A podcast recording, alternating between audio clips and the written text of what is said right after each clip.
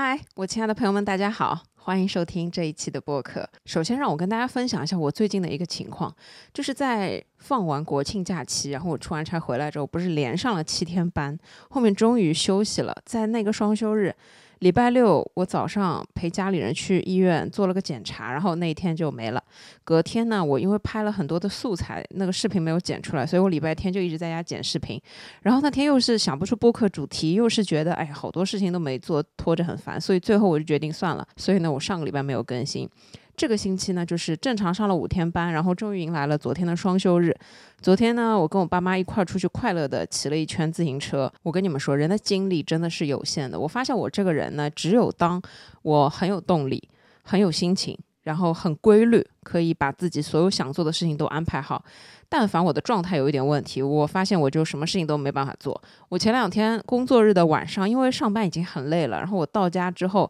我就真的只想要做无脑运动，就是不想要动任何的脑子。所以呢，我连着好几天回到家吃好晚饭，我就在沙发上面看柯南。我虽然是很喜欢看柯南的，但是我发现看柯南真的很无聊。虽然他现在的剧情发展已经很高级了，就是我根本猜不到凶手是谁，我也我也猜不到任何的犯案手法，就是我完全就觉得柯南一个人在自导自演，所有的细节只有他一个人知道，我完全猜不出来。以前看柯南的时候还能猜到一点，现在完全没有任何的参与感，就只是纯看。就即便是这种听起来很放松的看柯南，但我发现我依旧觉得很无聊。就是我看完几天的柯南之后，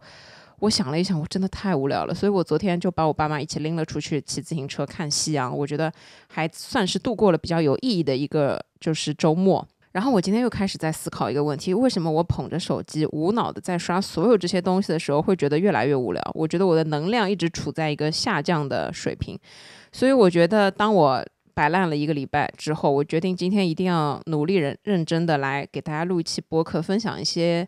也不能说是有用吧，就是分享一些我想说的东西。因为只有这样，我知道我才可以得到真正的，因为我完成了一件事情所带来的快乐，然后有存在的价值和意义，然后并且是让我真正感到开心的，而不是无脑运动带来的那种。越来越乏味，越来越空虚，越来越麻木的这样一种状态。今天呢，我想要来跟大家分享的是，放下那些不必要的内耗，这才可以让我们过得更轻松，才真正的可以减少一点我们的焦虑。不要和自己较劲，也不要和自己对抗。那最重要的就是放下内耗这件事情。所以今天呢，我会从几个方面，结合我自己的一些经验来跟大家分享。我会从三个方面来讲内耗这件事情：一个是工作，一个是生活。还有一个在各种的日常亲密关系当中。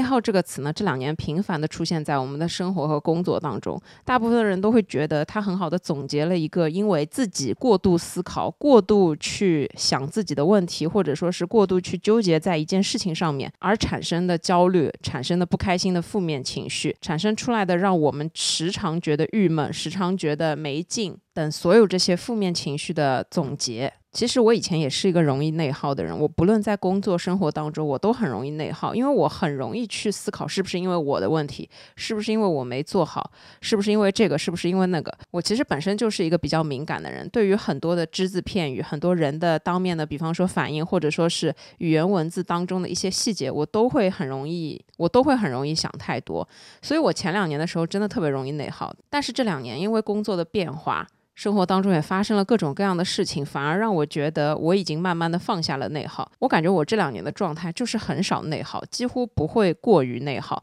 就拿我上个礼拜没有更新播客这件事情来说，如果我真的是一个特别内耗的人，我应该会深陷在我今天没有更新，我会非常的有内疚感、有愧疚感，我会觉得很不舒服，我会深陷在这种痛苦的情绪里面。最终呢，可能不管怎么样，我都会产出一期播客，不论它的质量怎么样，但总算是我对自己。有了一个交代。但是因为我现在不内耗，所以我会更加的愿意去取悦自己。就是我认为，我在我分享所有这些东西的时候，前提是我要有能量，我才有能量分享给你们。首先就是我有东西可以输出，我才会有力气去输出。那当我自己没有能量的时候，我要做的就是先满足我自己，先取悦我自己，让我开心快乐起来，有动力，我才可以去做后面的事情。如果当我没有动力，我一直内耗也没有用，也无济于事。所以这个时候，我该做的其实就不是强行的逼着自己去更新，而就是让自己放松下来。让自己去做真正自己想做的事情，所以我就想通了这一点之后，我就觉得在不更新播客这件事情上面，我也不会内耗。我现在就是想好了，哦，那我今天就是要做我自己开心的事情，先让我自己开心起来，先给我自己充电，先让我自己重新获得能量，然后所有的一切才会发生，所有的一切才有可能，我才有好的愿意分享给你们的，你让你们大家听了之后也开心、快乐、积极起来的东西产生。内耗呢？我觉得一个很好的总结是在大部分的问题上面想太多，而且可能说是你想了半天也没有用。当你想破了头脑的时候，发现自己越来越焦虑。内耗呢，可以说是很多生活工作当中焦虑的一个源头。那我觉得解决内耗的根本，它其实就是在于我们自己手上拿着一个东西，手会疼。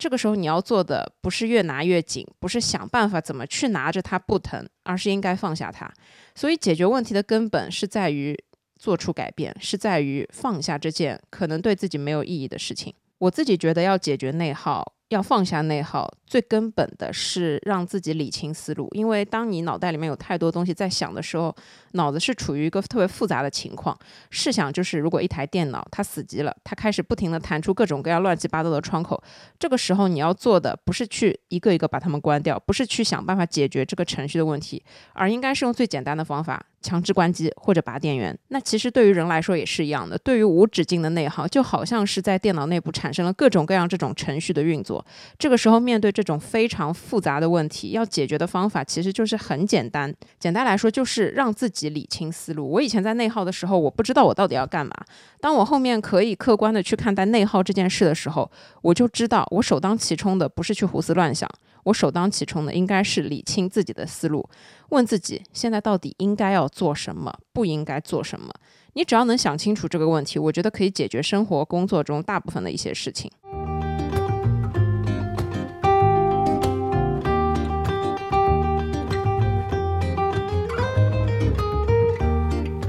首先呢，我们来说工作中的内耗。我简单的查了一下。内耗是指在组织、团队或个人中，因为内部各种因素引起的能量、资源或精力的浪费和消耗的现象。过度内耗可能会导致效率降低、目标无法达成、团队合作困难等。那有很多的内耗其实是在工作中产生的。这个词语可能也是从工作的一种状态中，先逐渐的产生到了映射到了我们其他的生活的方方面面。因为最早最开始我听说内耗的这件事情，就是在一些很大的公司里面，他们因为组织架构有很多，所以当一件事情需要做决策或者说要对外去做沟通的时候，他们首先会在内部吵起来。会在内部引起各种各样的矛盾，甚至引起了很多资源的消耗，所以导致这件事情迟迟不能展开。内部的这种过度消耗，反而影响了和外部的合作，以及和外部去建立很多合作的这种情况。那内耗呢，就逐渐成为了工作里面。经常容易碰到的一件事，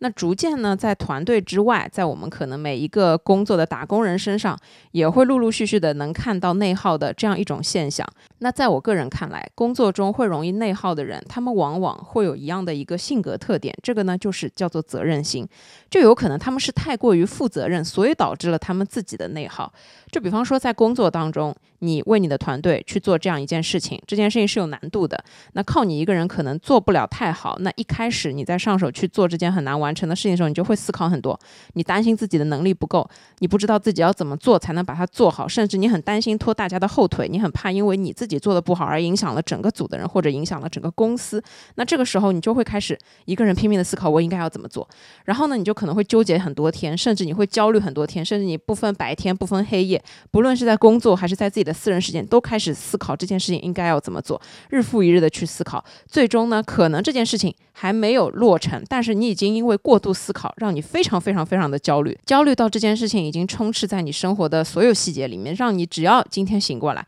甚至影响你的睡眠，你都睡不着觉，你脑子里面一直在想这件事情。那像这样一种情况，我觉得可能就是你太过负责任，你太有责任心而导致的这样一种内耗。我们这样来思考。如果你是一个对工作极其不负责任的人，你今天无论做得好做得不好，你觉得反正工作就是工作，上班就是上班，你只想当一天和尚撞一天钟，你并不期望要做出什么样的效益。就算是你现在在的组里面有这样一个任务，但是你觉得你出力也好，你不出力也好，反正就这样子。可能在你看来，付出一分努力和付出一百分努力是没有区别的。于是呢，你就整天浑水摸鱼。那像这样一类人。他们会因为工作内耗吗？不太可能，因为他们没有那么强的责任心。他们觉得这件事情我做的努力也这样，我做的不努力也这样。他们会觉得我不管怎么做都一样，反正最后都是领导说了算。他们会觉得作为一个普通的打工人，把班上了就完事儿了，别的事情跟他一点关系都没有。所以他们下了班之后不会有一点点工作上面带下来的烦恼，他们也不会因为自己有任何的是不是想要把这件事情做得更好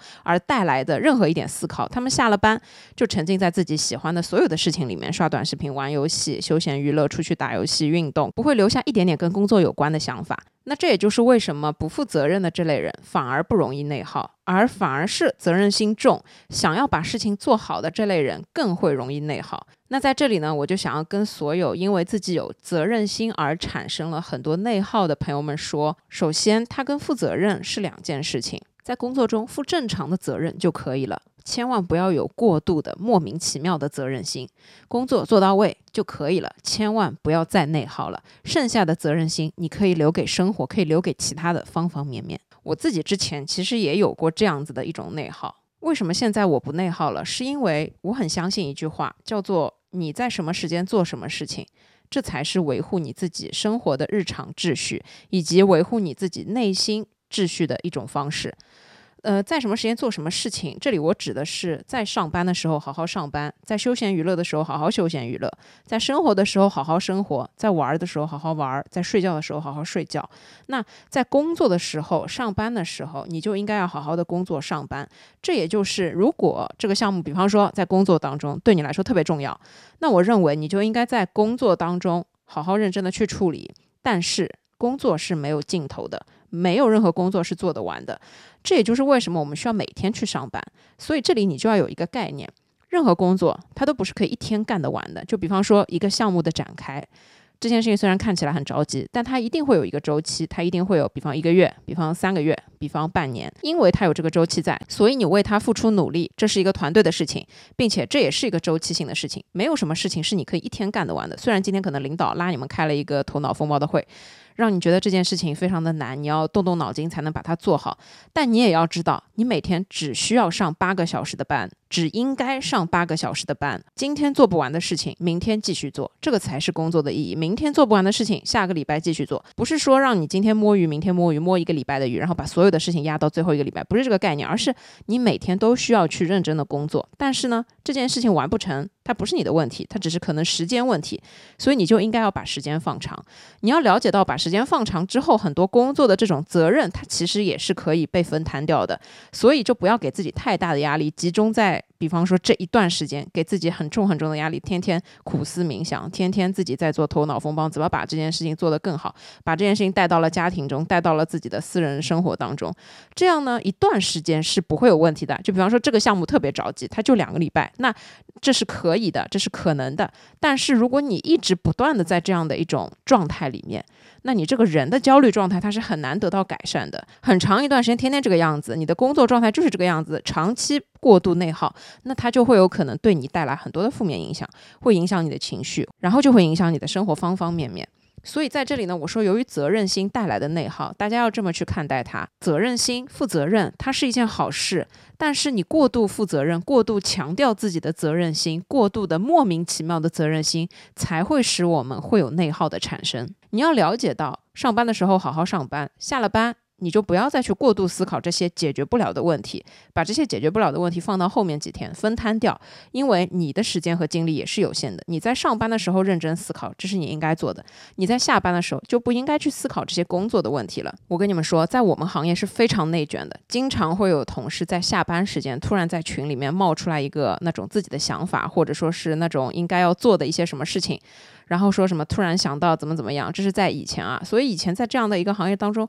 我甚至会觉得我下了班就是下了班，我连消息都不看，我连消息都不回，是不是不对？是不是我做的不够好？因为大家都那么努力的在回复消息，不管多晚，十一点、十二点，甚至半夜一两点，都还在回复工作的消息，他们这么的勤勤恳恳，是不是显得我不够努力？我以前呢会有这样的想法，但是后来其实我发现，这只是每个人的选择不一样。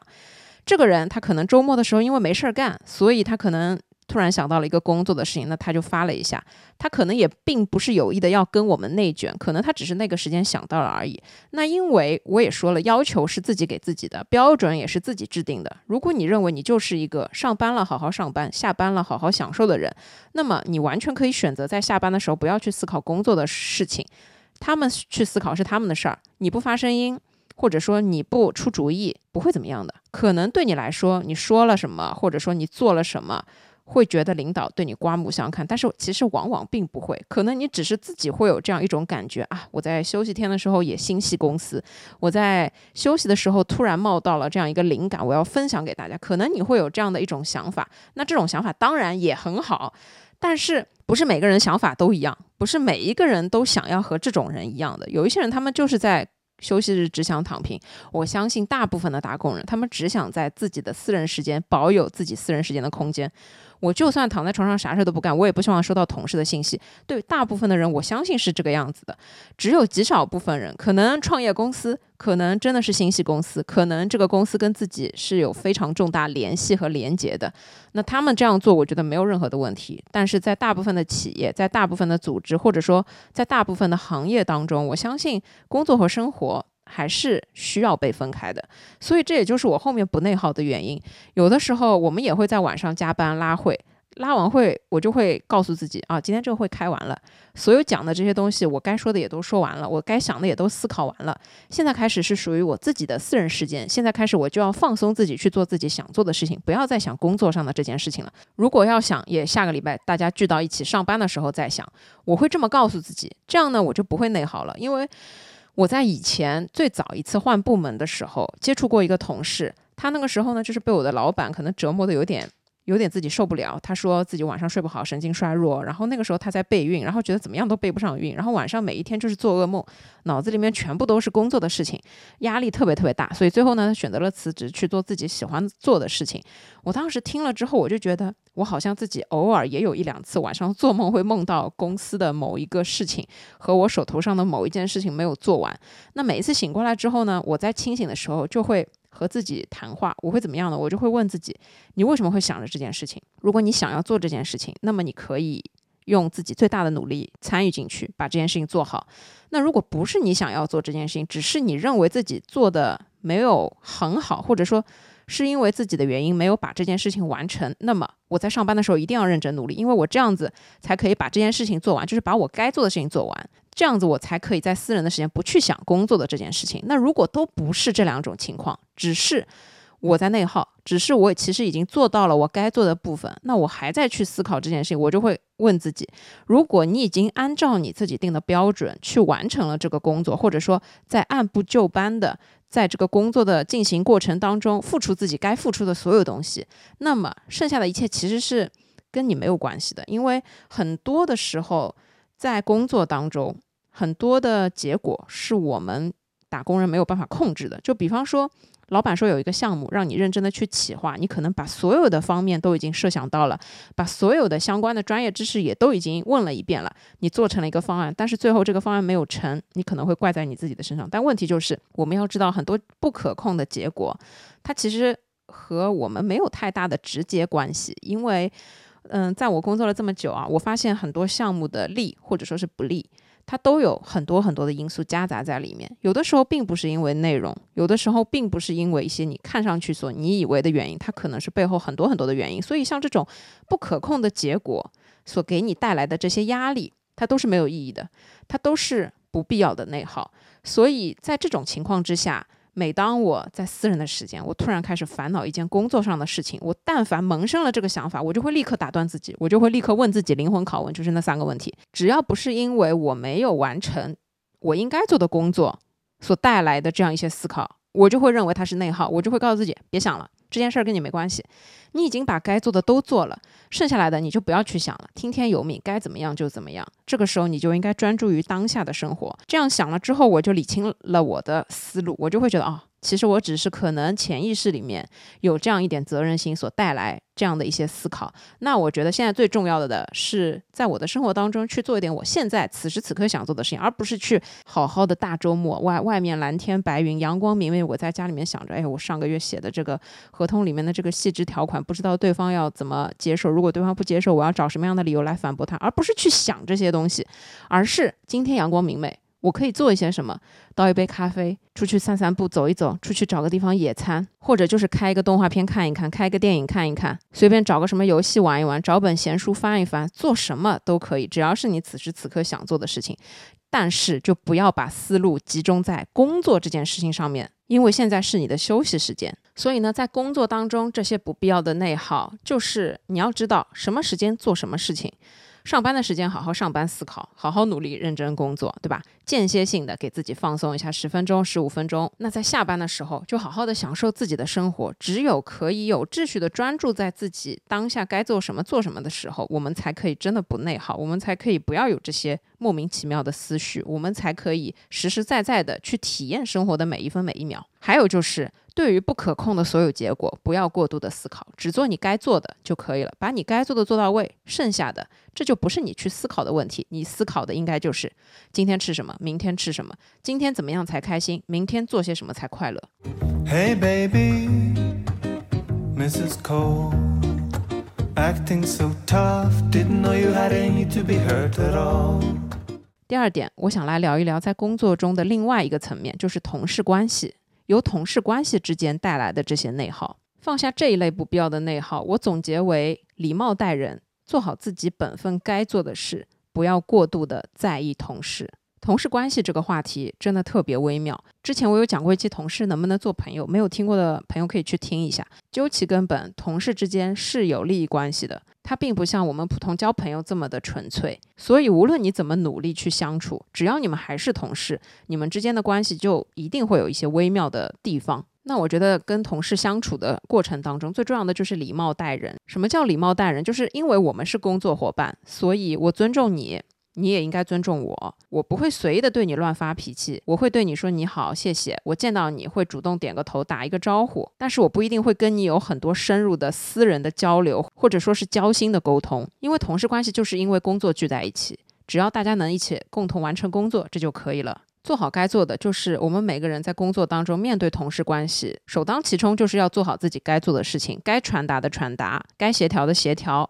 该沟通的沟通，这就是我们该做的。拿我自己来说，我对同事的态度，基本上呢，就是开学的时候我对新同学的态度，就是我会非常的有礼貌、有边界感，我不会随意的开人玩笑。然后很多事情该怎么样就怎么样，会很照顾到他的想法和他的情绪，然后不会去越界，就是我不会去问很多，比方说私人的问题，也不会把他当朋友一样乱开玩笑，或者说是哎呀你要不要跟我一起去怎么样，就是邀约人家我也不太会，就我非常注意保持边界感，因为我知道这是不会出错的一件事情。当然了，也有关系比较好的一些同事，那有的时候呢我们就会聊聊天，但是有的时候在工作场合我们。该工作就认真的工作，只有在大家都比较空闲的时候，正好有那样一个契机，边上又没什么人，那么聊一会儿就聊一会儿。这里呢，要再说到一个，不要过度在意别人。这里呢，我要举一个例子，在我工作了这么多年，真的也见到了形形色色的同事，而且呢，我确实有好几个好朋友都是从工作当中认识的。不过他们之前就因为种种原因都离开了公司，所以现在我们已经不是同事很多年，但是我们成为了很好关系的朋友。但是呢，也有一些同事关系在我身边是非常微妙的存在。我给你们举一个例子，我不知道你们大家有没有遇到过那些特别会装的人。我自己不算是一个心机特别重的人，所以我一开始不太会分辨这样一类人的存在。之前有一个同事，他跟我关系表面上看上去特别好，他每一次见到我都会嘘寒问暖，然后会聊一些让你觉得很贴心的话题，你就会以为他对你特别的 nice，你就会觉得他是一个很亲切的人。然后你们已经认识了好多年，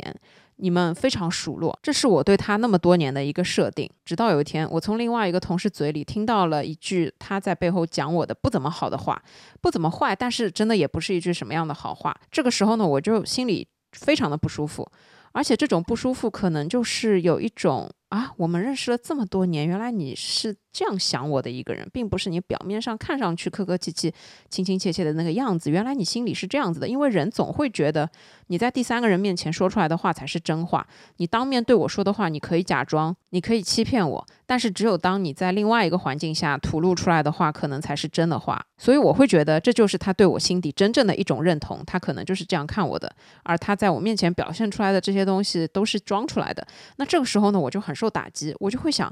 天哪！我们认识这么久了，我居然都没有看出来你原来是这么想我的。那这个时候我就会觉得他有一种在颠覆我对他的认知，然后会让我觉得有一种被背叛的感觉，我就很不开心。最巧的是，在那之后的几个礼拜，我发现他是一个很爱发朋友圈的人，我突然看不见他的朋友圈。这个时候呢，刚好有一个场合是跟几个同事在一起，那几个同事呢，我们都是已经相处了很多年了。突然，其中一个同事就跟我不小心说了一句：“哎，我刚刚看到那个谁谁谁发朋友圈，早上怎么怎么样。”我说：“嗯，是吗？”其实我也没注意。后面呢，这个同事就来了。来了之后呢，我刚刚那个同事又把那句发朋友圈的话重复了一遍，他的脸上就露出了一丝尴尬。后面呢，我其实也没有往心里去，但是我就好奇，我就。去看了一下，我发现我根本看不到他的朋友圈，所以要么是他把我屏蔽了，要么就是他设了分组。那当下呢，我其实也没有什么太大的反应，我心想就是，对嘛，他本来就不喜欢我，他本来就是装出来的这些善意，这些。对我的所有态度，所以他不给我看也是很正常的喽。他不想让我看到他的更多东西也是很正常的喽。我就这样想。在这之后的几天，我其实心里一直都不舒服。我甚至过度思考到是不是我有问题，是不是我有时候很多的时候不会主动找他玩，不会主动找他吃饭，见了面只是打个招呼，不会跟他停下来聊聊天等等的。我就开始内耗自己，我开始想各种各样是不是因为我造成的这种关系的一个结局。一直到有一天，我和另外一个同事打电话讲起一件事情。那也提到了这个同事，他就说了一句：“他已经不是以前的那个他了，你不要想太多。”我突然呢就恍然大悟，这就是什么意思呢？人都是会变的，而人的心态、人的欲望、人的想法、人看任何人的眼光，他也都是会变的。但凡一点点的改变，他都会改变你对另外一个人的态度。所以，他可能发自内心对我的这种看法，就是慢慢的在变化。那究其原因。我觉得，在我看来，是因为我可能在慢慢的变好。不论怎么样，在工作中或者说在生活当中，因为他也看得到我的社交媒体，这就是我们之前说的，有一些人他们看到别人变好，并不会为他们鼓掌，他们只希望那个人越来越差。然后当他发现这个人越过越好的时候，自己就会开始有各种各样奇怪的情绪冒出来，可能是这样一种情况吧。那后来呢，我就想，无论如何，如果在他眼里我是变好，那么。我都是有利的一方，那么我都是变好的那个人，那么我为什么要跟他计较呢？我还是应该把专注力放在自己的身上，我不应该因为他的改变。他的眼光的改变，他对我态度的改变，而去内耗我自己，因为他是他，我是我，我为什么要因为他的改变而去过度内耗我自己呢？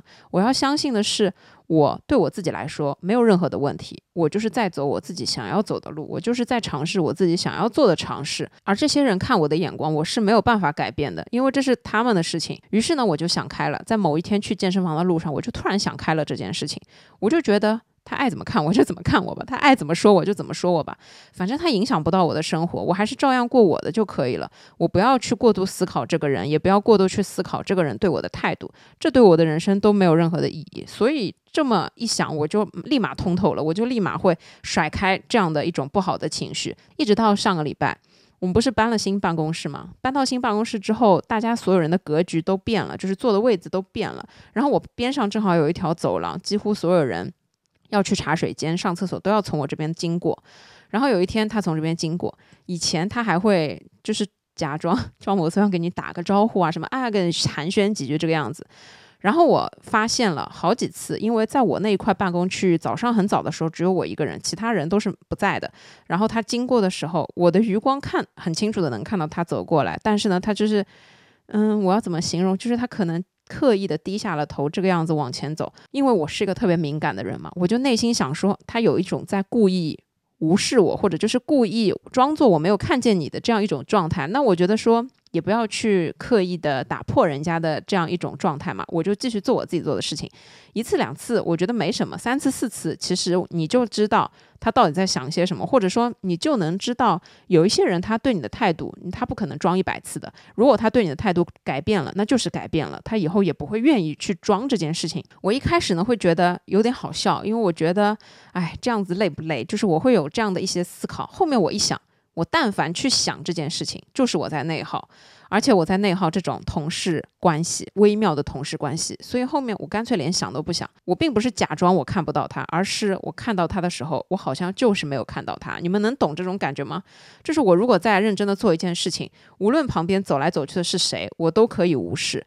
我其实都没有注意力放在那个上面，我还是集中注意力在我的工作上面。这个时候你就会真的心无旁骛。所以最后呢？我连一丝一毫的内耗都没有了，我看到他也没有任何的波澜了。我看到他经过，看假装看不见我，或者是跟谁说话怎么样，我都不会引起我任何的波澜，因为我就是心无旁骛。这个时候我才知道，我是真正的放下了我对于这件事情的不必要的内耗。这个时候你能得到什么？你会发自心底的觉得非常的轻松。你会发自内心的觉得自己的内心很充实，充实到只有你自己，没有任何这种乱七八糟的小事来影响你。当然了，我希望大家能够遇到天使般的同事、小伙伴一般的同事，而不是这种那么微妙的同事。但是微妙的同事关系，我相信每个人在职场中都能碰到过。所以当我们在碰到这种事情的时候，我们要做的不是内耗自己。不是消耗自己的能量，而是心无旁骛的做好自己该做的事情，不要过度的在意这样一些人。如果你们有工作交集，那完成你们的工作就可以了，不要有太多的想法。最重要的是不要抱有任何的期望，你就把工作该干的干完，然后就完事儿了。对于这种微妙的同事关系，过度的在意，过度的去思考自己有没有问题，就是一种特别毫无意义的内耗。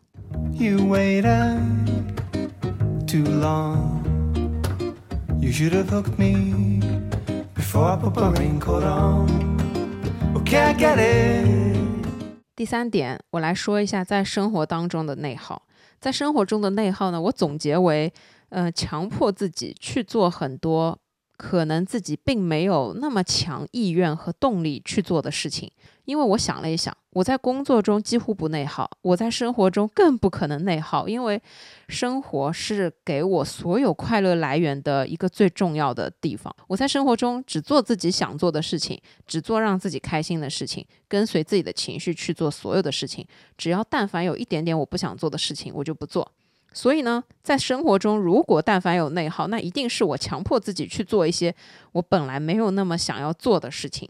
举这样一个例子，如果我今天特别有意愿想要打扫卫生，那么我会很有动力的把我的房间整理一遍，紧接着我就会获得非常干净的环境，以及我非常舒心的一种状态。但是，假如说我工作了一个礼拜特别特别的累，以及我可能还去了健身房，回到家之后真的就体力不支，看到我的房间乱成一锅粥，我完全没有任何的想法想要去打扫。但是这个时候，我逼着自己一定要打扫，强行的逼迫自己一定要做打扫卫生这件事情。那么我会快乐吗？我肯定不会快乐。那我在整个打扫的过程当中，我一边会埋怨自己，一边就会很烦心，一边就会觉得怎么自己可以把房间搞这么乱，然后开始很讨厌自己，很讨厌自己的这个环境，然后很讨厌去做这件事情。你在这么讨厌的整个过程中去完成这件事情，就是这整个过程。我认为它也是一种内耗，而且它在这整个过程当中，你的结果可能也是你把房间理干净了。但是你并不会真正的快乐和开心，因为你不想做这件事情。只要但凡是一件你不想做的事情，有任何的人来逼你做，你自己逼你自己做，你也不会开心。你只会在这样一种强迫中去消耗自己，消耗完了，虽然把这件事做完了，但是你依旧不开心，那是图什么呢？我觉得生活中啊，你要做任何的事情，都一定要以开心快乐为目的。只要他没办法让你开心快乐，那么可能就是你当下没有那么强的意愿去做。那你要不就换一个时间，不要逼。逼着自己。这里呢有一个很好的例子，就是为什么有很多人他们制定了计划，他们写了很多的目标，但是最后都完不成。我觉得很重要的一点就是你在生活中他的状态起伏。可能比你在工作中的状态起伏更大。那这个时候呢，你更要注重自己的心情，你更要迎合自己的心情去做所有的事情。呃，我那个时候看到有这样一种广告，就是它是一个 A P P，然后你可以在这个 A P P 上面写下你所有的 To Do List，就是你今天要干嘛干嘛干嘛，然后做完了之后你就把它划掉，做完了之后你就把它划掉。然后它在教你制定目标、完成目标，你可以很快乐、很高效，时间管理，然后你也可以很充实、很有成就感。然后我一开始看到这个东西的时候，我会觉得，嗯，我要不试一下这个东西，那我又觉得我没必要去装这样一个软件，我拿张纸拿支笔写一下不就好了？跟你们讲一个笑话，我现在写播客这个所有提纲的这本本子，它的封面是 planner，就是计划书。我本来就是把这本本子当成一个计划书在用的，而且我煞有介事的在封面上写下了它的标题，就是计划。然后我决定整本本子都用来做计划。然后我翻了一下，它只有第一第一页纸头。是计划，我给你们念一下好吗？二零二二年二月十二号星期六，我的计划是做香蕉可可奶昔加上咖啡吃早饭，没有划掉。第二个整理房间划掉了。第三个阅读三十分钟没有划掉。第四个冥想十分钟划掉了。然后健身房划掉了。敷面膜没有划掉。呃，剪指甲吧还是做指甲没有划掉。后面做鹰嘴豆泥。化掉了，就是说你可以看到啊，在这个上面我只完成了一半的事情，所以说这件事情对我来说没有任何的效果。为什么没有任何的效果呢？我后来想了一想，是因为我在制定这样的一个计划的时候，想法当然是美好的，但是你会发现你根本没心情去做。就像你看，我写的是香蕉可可奶昔，我是喜欢喝香蕉可可奶昔的，但我不可能每天想喝香蕉可可奶昔，我连自己当天写完了之后想要喝。香蕉可可奶昔我都没做到，这说明什么？说明我的动态变化实在是太快了。我那天可能就是不想喝香蕉可可奶昔，最后我吃了啥虽然不记得，但是它没有化掉。所以这里就是在生活当中所谓的那一些制定目标啊、写计划啊这些东西，虽然我对自己很了解，但我知道我没有办法每一天刻意的去根据计划来做事情的人来说，我要的其实是放松和相对的自由自在。所以，我如果强行的让我跟这个计划书绑定在一起，我是做不到的，而且我是不会快乐的。最重要的就是在这样一个过程当中，我会很紧绷，然后做不到了之后，我就会开始批判自己，我就会开始说：“你看，你连这点小事都做不好，你看你写的这些计划，你一个都做不完成。”这时候。你会得到非常强烈的对自己的怀疑，你就会觉得自己好没用啊，你就会有这样一种感觉。那从宏观上来看，这种行为难道它不是内耗吗？它难道不是因为内耗而产生的吗？如果你不要强行给自己制定这些东西，不是就没有这样一些负面的情绪，你也就不会觉得自己不行，你也就不会内耗了，对吗？所以在这里生活当中，我想说的是，呃，不要强迫自己太牢，不要过度的去强行让自己回归到。一个非常有秩序的一二三四五当中，让自己有一个非常清晰的目标，什么一定要今天看三十分钟的书，一定今天要学习十分钟，等等等等的，就是还是取决于你想要干嘛，还是取决于你当下想要干嘛，这件事情更重要。如果你觉得今天早上起来神清气爽，脑子里面有很多想法，动力满满，那么你为了要完成很多事情，你一二三四五写下来，规划好自己的时间，然后一个一个的去做，这是有可能实现的。这也是会带给你很大成就感的，但取决于你当天想不想。如果你起来就是一个晚上没睡好，早上起来就非常的困，非常的倦怠，这是一个双休日。你想想，第二天又要上班了，你今天就只想要自由自在，那你再给自己规划好几件事情，你不可能做得完。你只规划一件事情，你能做完就不错了。比方说，你告诉自己今天要好好认真的洗一个头，敷一个发膜，做一个面膜，你能完成这样一件事情。你就已经是成功的人了，你就已经很厉害了，所以这个时候就不要再逼迫自己、强迫自己去写很多的这种要求自己、给自己添加束缚。再给你们举一个例子，我妈呢之前有一个习惯。只要是家里，比方说今天吃一个什么东西蘸了一点醋，或者说是蘸了一点什么酱油，如果那个酱油还剩很多，他就会把那个酱油储存起来放进冰箱。他会觉得说，啊，我晚上炒一个什么菜的时候把它用掉，或者说是我下一次吃什么东西的时候把它用掉。然后我观察了一下他的这件事情，十次里面只有一次实现了，剩下的九次，他最终就是在冰箱里面放了两三天之后直接倒掉。所以我最后就跟他讲，我说你用剩下的这种调料啊，就不要放着了，不要储存起来，你不会用的。就算你要用，你也会很累，这是在你给自己制造麻烦。如果你直接倒掉洗掉，你就没有这个麻烦了。我会注意到这件事情，是因为有一次他把那个醋盖了一个盖子放在厨房的桌上，然后呢盖子不小心被碰掉了，那你就会闻到时不时的，还不是一直闻到，就是你在那个厨房的空间里面会时不时的闻到一股醋味，然后那个醋味闻起来就会很像馊掉那种东西的味道，那我就会很不舒服，我就会想这醋味到底是哪里来的？然后我观察出来，哦，原来它是。中午，比方说蘸了一个鱼，然后它多了一点醋，他就放在那里，觉得要怎么样用掉。然后呢，我有好几次偷偷的就直接把那个东西扔掉，洗干净了。哎，因为这样子就没有味道了嘛，对吧？你只有把它洗干净，才可以从根本上去解决这件事。后面我就跟他讲，你剩下的调料一概都不要了，通通扔掉。你不要给自己制造麻烦，去解决这种事情最简单的方式、最省力的方式就是直接倒掉。有一句话我记得是这么说的：不是所有的事情得到才是最好的。失去某一些东西，可能才是更轻松的一种方法。还可以举一个例子，就是有一天我一大清早从家里面翻出了一包长虫的面粉。对我很喜欢买各种各样奇奇怪怪的面粉，然后有一些开封了之后可能不密封，可能它容易生虫，然后又加上这个季节它就生虫了。我看到了之后呢，就哇毛骨悚然。然后我就跟我妈随手提了一句，然后我妈呢就是。当下的第一反应就是，哦，这个可以用来洗菜，或者说是，哦，这个可以用来浇花，就是它会立刻萌生出来废物利用这样的一个思路。当然，废物利用是值得被追捧的，但是只是在特定的环境之下。像这一类过期的，不知道是什么面粉的面粉，它可能不适用洗菜，它可能你打开的时候，所有的虫都飞出来，那不是很恐怖的一个画面嘛？我就跟他说不要，我坚决的说，你千万不要动。我现在直接拿它拿起来，我连那个夹子都不夹走，我直接往垃圾桶里面一扔。就你们这里不要杠我做不做垃圾分类这件事情啊，就是括号。然后我说这样就解决了所有的问题。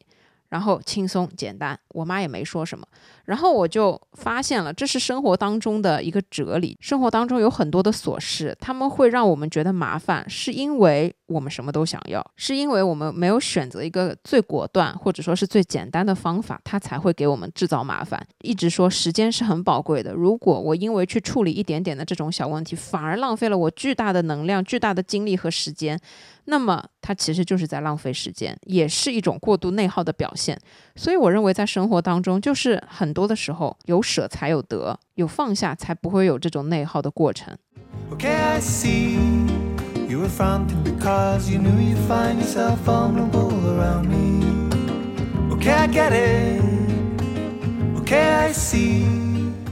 第四点，我来说一下在亲密关系当中的内耗。这里我想分为友情、爱情和亲情来说。我们先来说友情。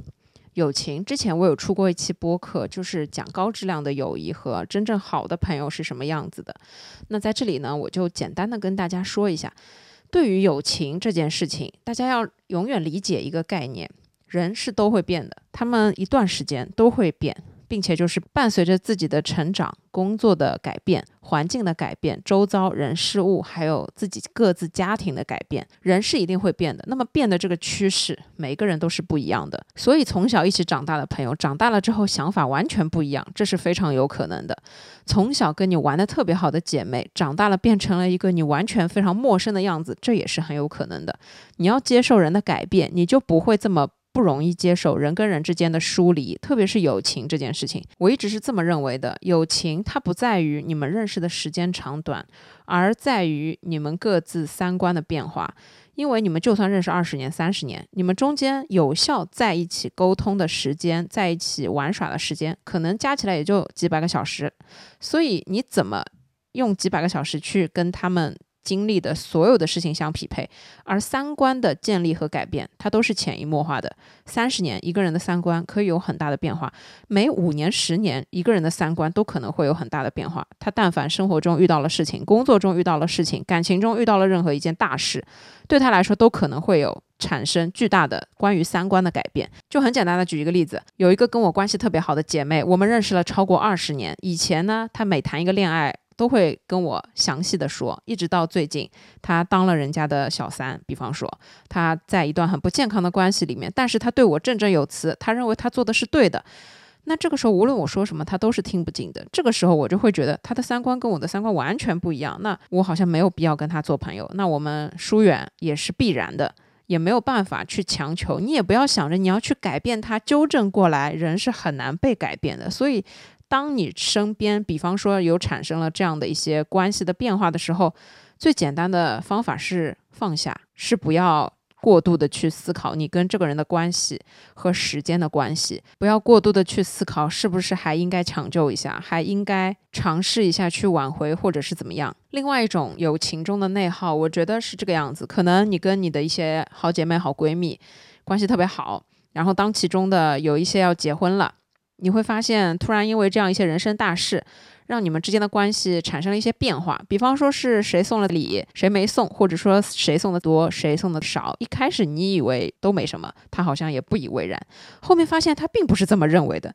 后面发现他看钱看的比看你们的关系还要重。这个时候你就开始想，是不是哎呀自己没有送到位，要不要再给他补偿一点，或者说自己是不是应该要跟他赔礼道歉，或者说打一个招呼，再试图把跟他的关系重新复原一下。那在这里我想说的是，很多时候发生了一。件事情，你要从这件事情的表象当中去找到它的根本原因。像这种事情，如果发生在我身上，跟我关系特别好的一个闺蜜结婚了，我给她包五百块钱，给她包一千块钱，或者给她包一万块钱，在她眼里都是我对他的祝福，这跟钱多钱少没关系。他不会认为钱多就是我对他的祝福多，钱少就是我对他的祝福少。对他来说。这就是我给他的最好的祝福。那对我来说，我肯定是在我自己的范围里面给他最好的。如果比方说我今天失业了，但我依旧想要给你我的祝福，那我不可能给你去借钱包一个一万块的红包，我肯定就是竭尽我所能，从我比方说这个月的生活费里面去扣除五百、一千来包给你。但是这也象征了我对你的最好的祝福，对吧？我们举这样的一个例子，所以你可能不会觉得这件事代表了什么。那但凡如果有一个人，因为比方说你给了一千，其实对你来说也不算少了，但是有另外一个人他给了两千，他突然就把你们两个人做比较，他就觉得你对他的祝福少了。那他就会开始用异样的眼神看你，或者说是跟你刻意保持距离，或者说一些莫名其妙的话。那这个时候你要意识到，你们之间的关系可能并没有看上去这么好，你在他心里的位置也并没有看上去的这么好。你对他来说，可能只是一个结婚要回一回本的这样一个人的存在，也不一定。其实每个人都是很现实的，但为什么在感情面前，现实的人大家都不喜欢？是因为在感情的面前，如果你还只是只看钱的话，那你这个人不就是势利？眼吗，那这个人你不就是把感情看得太轻吗？在我的三观里面，感情任何感情，亲情、爱情、友情，它都不能跟金钱直接做比较，因为这些感情它都比金钱本身要更有价值，它更要赋予我们意义。那至于这一点上，我认为金钱是不可以作为衡量一个人的标准的。所以，如果你在交朋友的过程当中，你发现，比方说是他结婚你送礼，比方说是他生日你送礼物，比方说是他乔迁新居你送礼物，会因为这样一些事情，因为这样一些钱的问题。去产生一些问题的时候，你要去想一想，不是去反思你自己的问题，不要过度内耗，你要去思考表象的背后究竟是什么原因。我来跟你们分享这样一个例子：我有一个好朋友，之前通过自己的努力，终于换了一套新房子，根据他所喜欢的风格进行了整屋的装修，找了一个非常好的设计师。我去他家。第一次我是真的空手去的，呃，好像带了一个无火香薰，对。然后呢，他乔迁新区，我很开心。我说要给你买一个小礼物，你还缺什么？他就直接告诉我，他说：“哎呀，他搬过来之后，他每一个屋子里面的东西。”都是有坑位的，就是什么东西放在哪里，什么地方放什么东西，放什么颜色，放什么大小。他说他都是设计过的，所以他所有的好朋友送他的东西都是他跟人家直接沟通好的。后面呢，他说你也不要给我送什么大件，我正好想买一个陶瓷的点香的东西，你要不就给我买这个。然后我就火速帮他下单买了这样一个东西，虽然才几十块钱，但是我很开心。他收到了之后也很开心。我想要跟你们说的就是，这跟他赚多少钱，我赚多少钱都没有半毛钱的关系，但这就是一种健康友谊的最好体。现，包括我这两年过生日也是的，我会指名道姓的跟我的朋友说你送我什么，你送我什么，因为他们都也不知道我需要什么。其实现在每一个人他们都不缺东西，我们每一个人都不缺东西，但我们每一个人都有想要的东西，购物车里的什么什么也好。所以呢，如果你跟你的朋友真的关系特别好，在这种节假日你想要送礼、想要给他花钱的时候，不如就直接的问问他你想要什么，这样子才会让你们之间的关系更紧密。你送一个他需要的东西，他每次用的时候都会想到你，你也会很开心，而不是以前你知道我在大学的时候跟我的两个舍友，我们那个时候 圣诞节就是故作仪式感，说我们一定要交换礼物，然后每一次都是在大学城里面 买一些那种 垃圾东西，就是不值钱的，就是完全没有任何用的那种东西。结果到了毕业搬宿舍的时候，这些东西感觉扔也不是，不扔也不是，一直到毕业后好多好多年，我们才终于没有了这个习惯。后来就是我们偶尔见面的时候，才会随手送一些，比方说出去玩的时候。带的好礼物，我记得上一次他们给我送礼物，其中一个给我们送了香薰，另外一个给我们送过日历。我给他们买的是维生素。所以这里我想说的是，在朋友之间，在友情当中，但凡你有内耗的时刻，你就要透过表象去看看本质是什么。内耗是没有用的，你要接受朋友的改变，接受关系的改变，这样你才可以越走越远，并且越走越好。我们每一个人吧，才可以越走越好。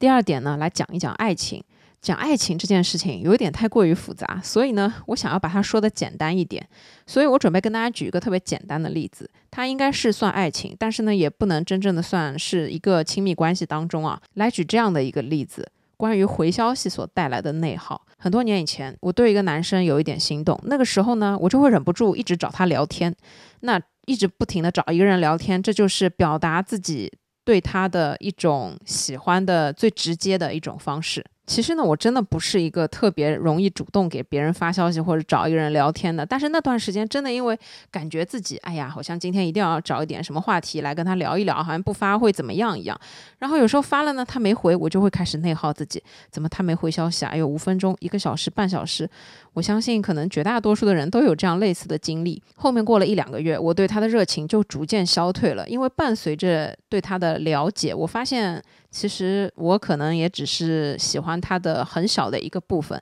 就是在慢慢了解了这个人之后，你会发现。对他的就是分数会越来越低，就比方说他做了很多让你觉得很下头的事情，或者他说了很多让你很下头的这种观点，你就会觉得哎，算了算了算了，就差不多是这样一个行为。那在这个过程当中，我意识到的一种在爱情中的内耗，它是这个样子的，就是当一开始你在跟他聊天的时候，你会很期待他的回复，然后他不回复你呢，你就会开始疯狂的抓狂，你就会觉得怎么还没回，然后他回了你就啊，你就很很开心，兴高采烈。有一天我就突然想起来，哎呀，今天他没有主动给我发信息。然后我心想说，我要不要主动给他发信息？然后我就看了一看，嗯，我们已经连着聊了好多天了。如果今天不聊天，会不会后面就都不聊天？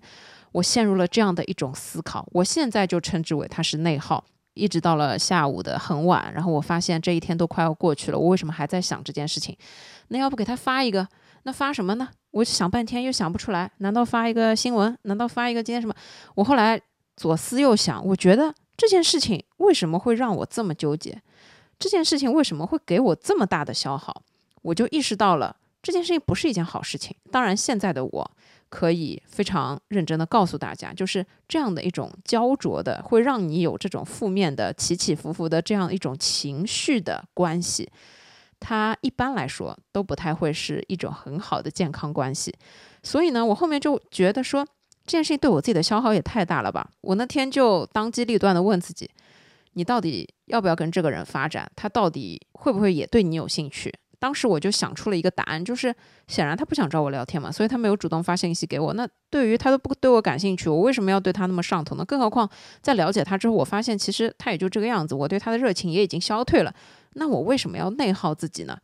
然后我说完之后，我就立刻删了跟他的所有聊天记录，然后我就开始正常的该干嘛干嘛，一直过了很久很久。突然有一天，他又突然跳出来找我聊天。是想让我帮他做一件什么事情？这时候我真的就是下血头，你们懂这种意思吗？就是他无事找我，只是为了让我无条件的帮助他。后面我就敷衍了一下，然后呢，这事儿就过了。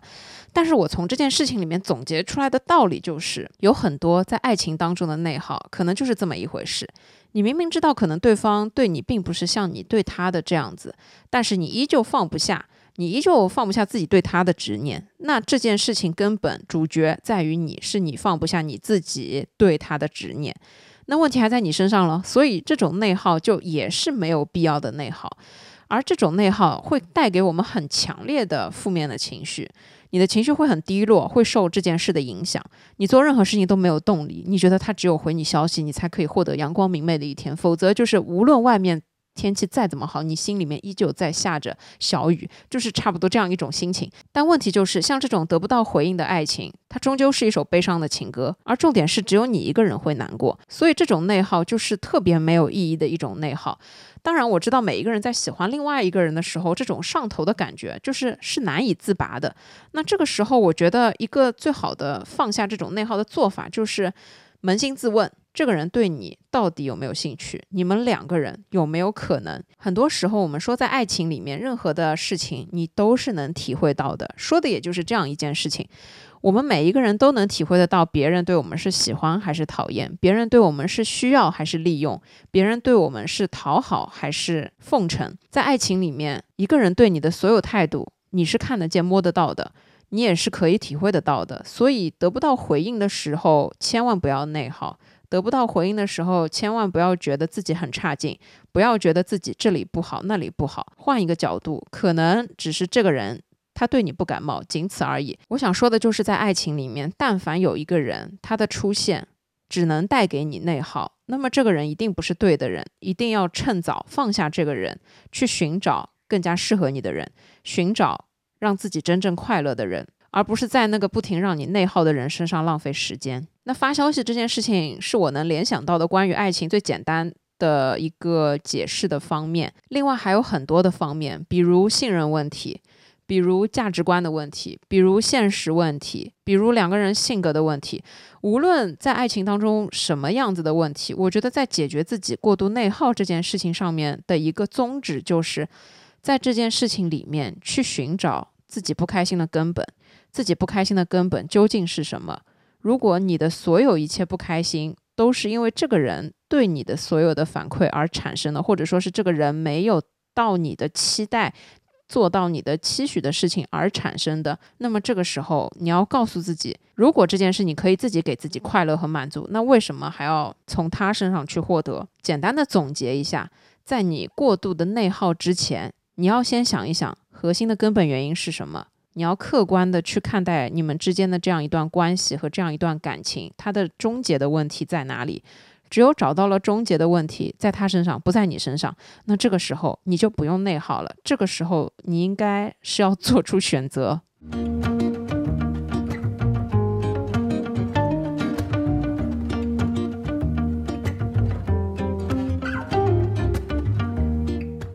第三个是在亲情中的内耗。我觉得这一点是最难的，所以我放到最后来说。为什么我觉得亲情这个话题就很难？是因为原本我出生在一个非常普通的家庭里面。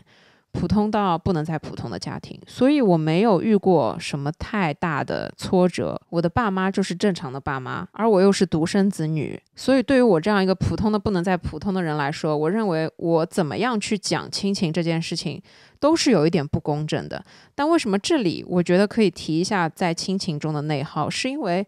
最近刚好我有几个亲戚，他们也碰到了一些事情，那我从他们的身上呢，反而让我看到了一些嗯关于亲情。中的内耗这样一种现实，我笼统的来讲一下这件事情。我认为亲情就是父母对我们来说，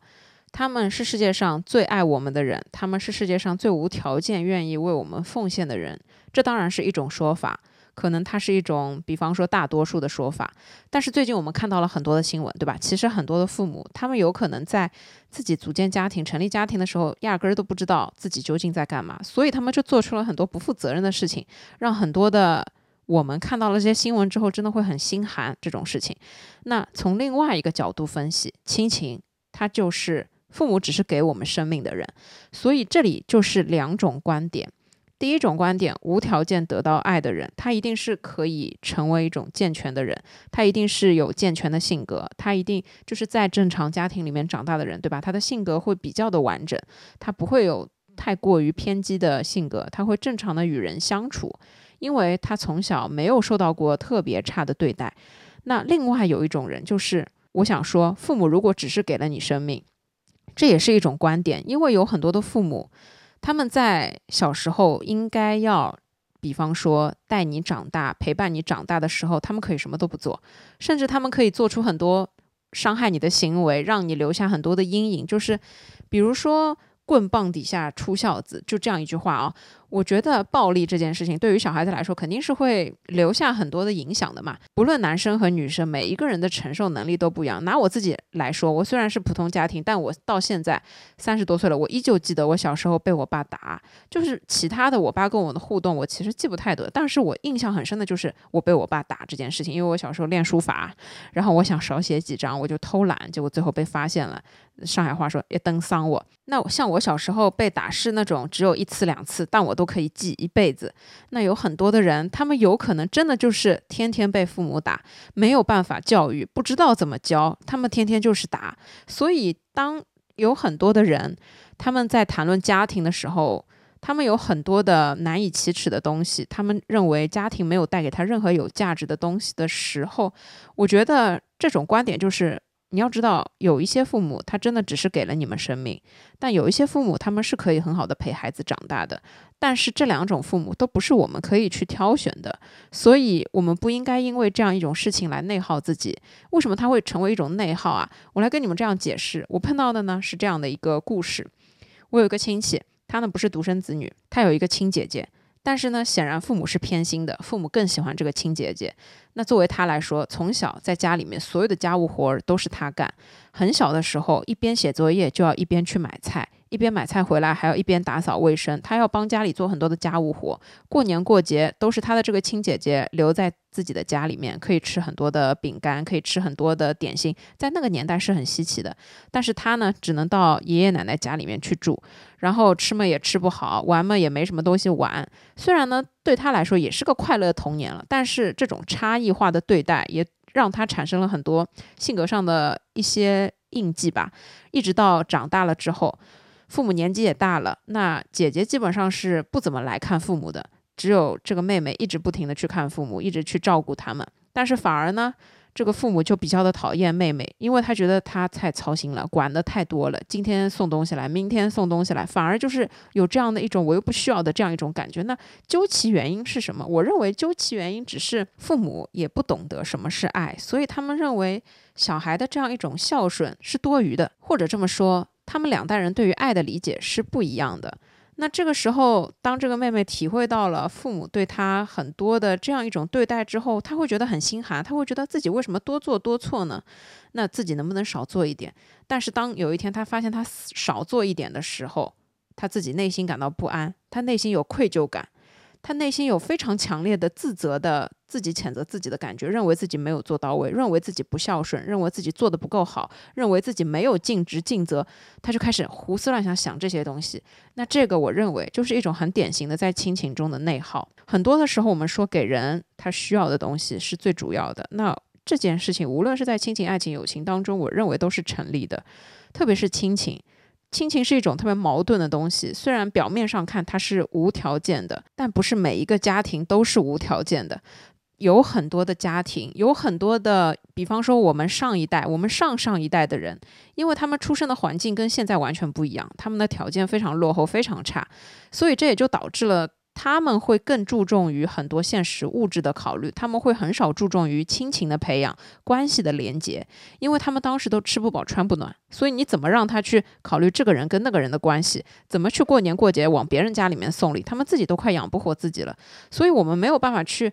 直接的。了解和体会到上一代、上上一代他们从小到大长大的这样一种环境，没有办法深有体会，没有办法感同身受。这也就是为什么我们很难去真正的体谅别人在不一样的家庭下长大的人，因为我不是你，我真的体会不到。就拿我，因为在一个很普通的家庭里面，所以我真的很难体会到在原生家庭里面很痛苦的生活是一种什么样的体会。但是我想要说的是，尽管我体会不到，但我知道一件事情，就是在亲情中，你也不应该内耗你自己。你要知道，父母虽然给了你生命，可能他们给了你一些爱，可能他们给了你很多爱，可能他们给了你一点物质，可能他们无条件的愿意把自己所有东西都倾其所有给你。但是你是一个独立的个体，你要有你自己的人生，这是世界上最重要的事情。所以无论怎么样，我认为我们每个人都要靠自己的努力去支撑起来自己的一片天。这也就是很重要的一点，就是你不要认为你在一个家庭当中很多很多的事情是你应该做的，你也不能认为很多很多事情是你不应该做的。我认为最好的方法就是以你自己为根本，珍惜你得到的东西，付出你应该的付出，做。不要让自己后悔的事情，但更为重要的是，你的人生才比所有的一切更为重要。你要写自己人生的篇章，这件事情才更为重要。就拿我这个亲戚来说，虽然父母可能并不需要他每天送菜，但是他依旧每天送菜，甚至他不送一天菜，他就会自责难过。这种我觉得就是很典型的在亲情当中的内耗。我觉得任何关系它是一种相互的过程。如果我给的是你想要的，那这是一件快乐的事。如果你并不需要，而我一直不停的给给给，我以为你收到的时候会开心，但其实并不开心，最终两个人就都不开心。那这种事情，我认为就没有太大的必要。还有更重要的就是，你不需要，所以我不给。但我不给的时候，我特别特别的难受、内疚、不开心。那像这样一种情况，你就应该要放下自己的过度内耗，把注意力集中在自己的身上，不要把注意力集中在别人、其他人的身上了。你要认真的问自己。自己的生活怎么过？自己需要的是什么？以自己为主，或者说你已经有了家庭，以你自己的家庭为主，这才是最重要的。所以在亲情这个庞大复杂、没有办法一句话说清楚的这样一个关系当中，最重要的核心一定也是尽量满足自己，把自己变成一个快乐的人，不要过度的内耗。只有这样子，你才有能量可以给别人一些东西。只有这样，我们也才可以履行自己该履行的义务。而且很重要的一点是，每一个人都是独立的个体，并不是在什么样的家庭就一定会养出什么样的人。你是可以改变你自己的人生的。在你小的时候还不能独立的认识这个世界，但当我们慢慢长大，我们是有能力去主宰我们自己的生活。这个时候要知道的就是，自己的生活其实是最重要的。你要过好你自己的生活，你才可以履行你该履行的义务，你才可以过你自己想要过的一种人生。所以呢，这里我想说，亲情中的过度内耗，大致就是这么一个意思吧。最主要的就是在亲情中没有办法说谁对谁错，也没有办法说谁好谁不好。如果你在一个有爱的亲情环境之中，那你要珍惜；如果你一不小心没有在一个特别完整的亲情环境之下长大，你也要知道，只要你成长了，就可以有选择的权利，就可以有主宰自己人生的权利。Hey baby, what's going on? Lost control and you lost your tongue. You lost me, death in my ear. Nothing you can say is gonna change the way I feel. 最后呢，我来总结一下，我认为内耗它多多少少都会在我们的生活、在我们的工作中出现。它和焦虑和那些负面情绪一样，可能是我们避免不掉的一些东西，但它也不完全是一种不好的存在，我认为内耗它是一种提出问题的载体，并且它是一种提出根本问题的载体。当我们意识到自己在内耗的时候，那一定要抓住利用这个机会去问问自己，这个问题的核心究竟是什么？自己想要的东西究竟是什么？如果它让我那么不开心，那做什么它才会让我开心一点？这也就是在工作中，如果你一直不停的内耗自己，那说明你是想要好好工作；如果在感情中你一直不停的内耗，你发现你已经做得很好了，其实只是对方对你所有的这些行为他没有办法接受，或者说在他眼里你做的这些都是无用功，那么是不是你们的价值观产生了问题？在生活当中做自己想要做的事情，才能让自己开心快乐。所以我觉得能解决焦虑的本质是只有行动。而放下内耗最好的方法是放过跟自己对抗。如果让我来形容内耗像什么，我想到的是在《哈利波特与魔法师》里面，赫敏、罗恩还有哈利波特他们去找魔法师，到了一个地下室，他们要穿过一段关卡，然后那个地方就是你人下去了之后，会整个被所有的这些藤条一样的东西缠绕住。这个时候，赫敏就说你要放松下来，你放松下来之后，这些藤条就会松开你。如果你越来越紧张，这些藤条他们会把你裹得越来越紧。我觉得内耗就是一种这种藤条。你越是紧张，你越是焦虑，你越是去过度思考这个东西，它就会越来越多，这种负能量它就会越来越集中。只有当你放松下来，你不要和自己对抗，你不要去跟自己的执念去纠缠，不要跟自己较劲，这个时候内耗它就不存在了。我觉得我自己就是这样一种感受，就是当我开始内耗的时候，我会马上开始思考，我现在是休息日，等我上班了再说，然后这事儿就过了。所以要放下内耗，靠的还是我们自己。我来总结一下，在这种环境里面，每天都有压力，每个人都很焦虑。内耗呢也是正常的，这也是反思自己的一种途径嘛。但是放下那些本不必要的内耗，确实是可以让我们更轻松，你就可以更有专注力去专注在自己想做的、让自己开心快乐的事情上面，而摆脱掉焦虑啊，一直不停的过度思考的这种情绪。所以呢，我觉得我们每个人都要在生活、工作、感情当中去学会跟自己聊天，跟自己谈心，去找出那些不必要的内耗，放放下他们，你就可以迎来更轻松的生活。好了，我亲爱的朋友们，那以上呢就是今天这一期播客，希望你们听得开心。无论你现在是在什么样的状态，我都祝你工作顺利，心情快乐，祝大家天天开心，祝你们有愉快和通畅的一天。一定要记得最重要的，身体健康也和精神健康一样重要。放下不必要的内耗，我们的精神一定可以更健康。那我们就下一期再见吧，拜拜，爱你们。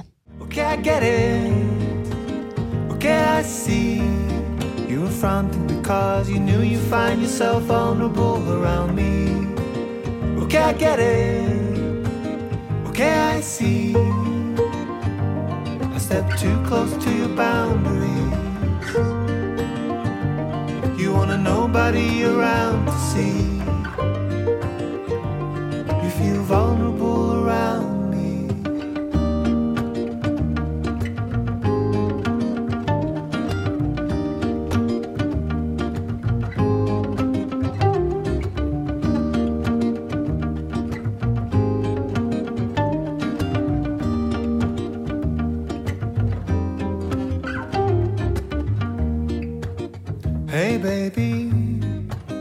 What is love and what's just a game we're both playing and we can't get enough of. We're both playing and we can't get enough of. We're both playing and we can't get enough of.